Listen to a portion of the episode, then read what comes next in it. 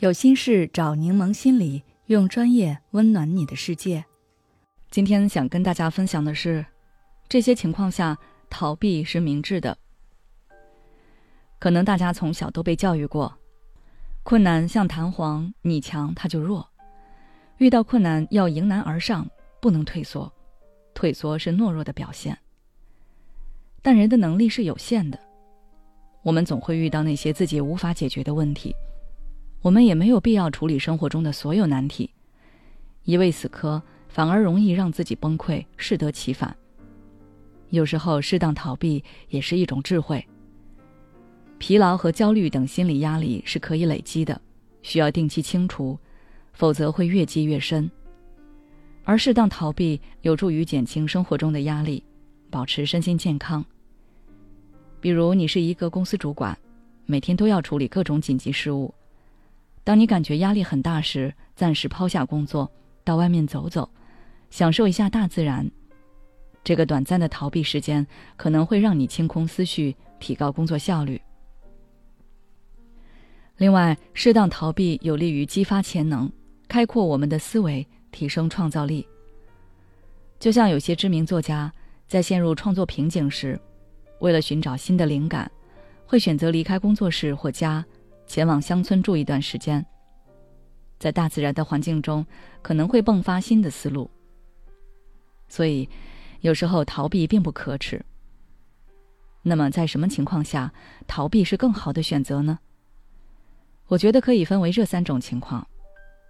第一，不归自己做的可以拒绝。可能不少职场新人都遇到过这样的情况：明明不是你分内的事，但是同事让你帮忙。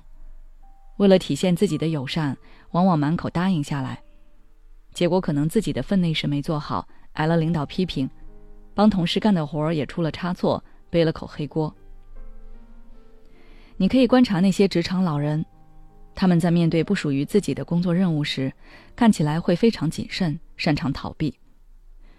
我现在在忙，这个活儿没时间干，要不你找找别人。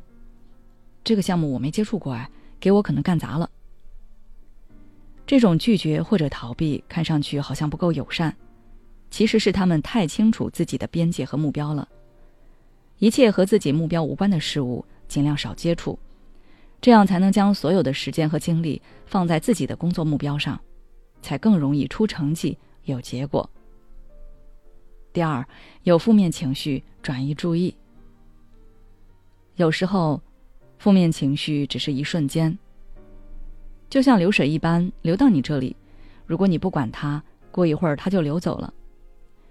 当你面对负面情绪时，越是钻牛角尖，不断的回忆当时的场景、对方的嘴脸、说的话，对自己造成的伤害，这样往往会越想越气，恨不得当下就找对方单挑。